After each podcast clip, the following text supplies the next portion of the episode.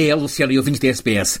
Em Portugal corre o inverno, é o meio do ano escolar e há alunos que, imagine-se, estão sem aulas desde o passado 9 de dezembro. É a consequência de uma greve com múltiplos desenvolvimentos que está a mobilizar milhares de professores por todo o país. Os professores querem melhorias salariais e o movimento deles está a conseguir amplitude ao contarem também com o envolvimento dos funcionários que asseguram o funcionamento das escolas, da portaria às limpezas, da secretaria à cantina, com os funcionários também em greve, as escolas estão com portas fechadas, os alunos não entram.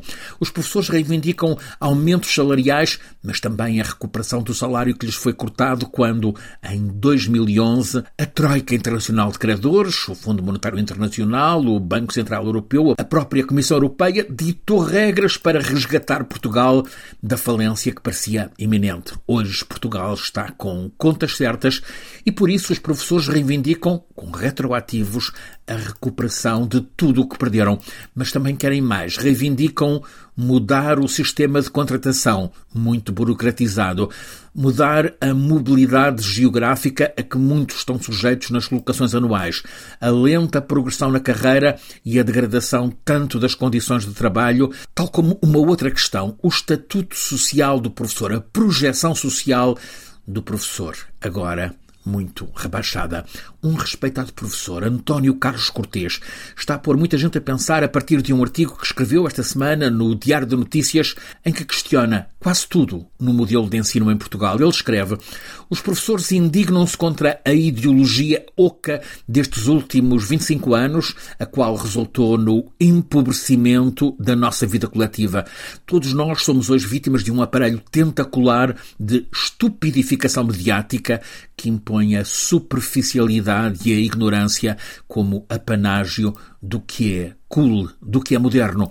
As turmas nas escolas são hoje aglomerados de adolescentes e jovens adultos, mas há cada vez mais crianças também com este perfil, para quem o professor é uma figura ridícula e a ridicularizar.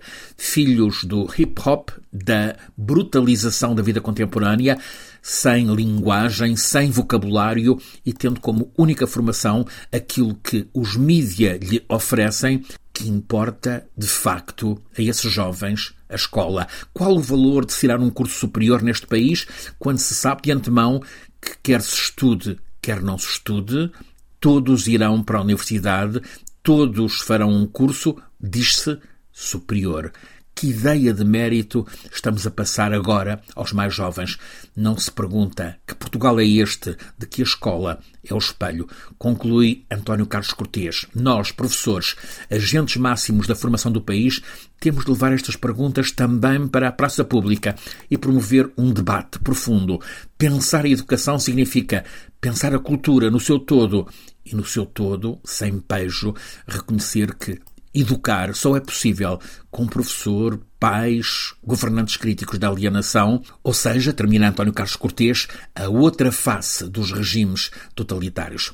É um facto neste momento, há muitos pais que estão a protestar contra a greve das escolas, greve de professores, greve de funcionários, que os está a deixar à deriva, com tantos alunos de idade entre os 8 e os 16 anos, sem aulas, mas cresce a noção de que é preciso discutir o modelo de ensino, ou seja, a escola, a escola em Portugal. Francisco Sena Santos, a SBS, em Portugal.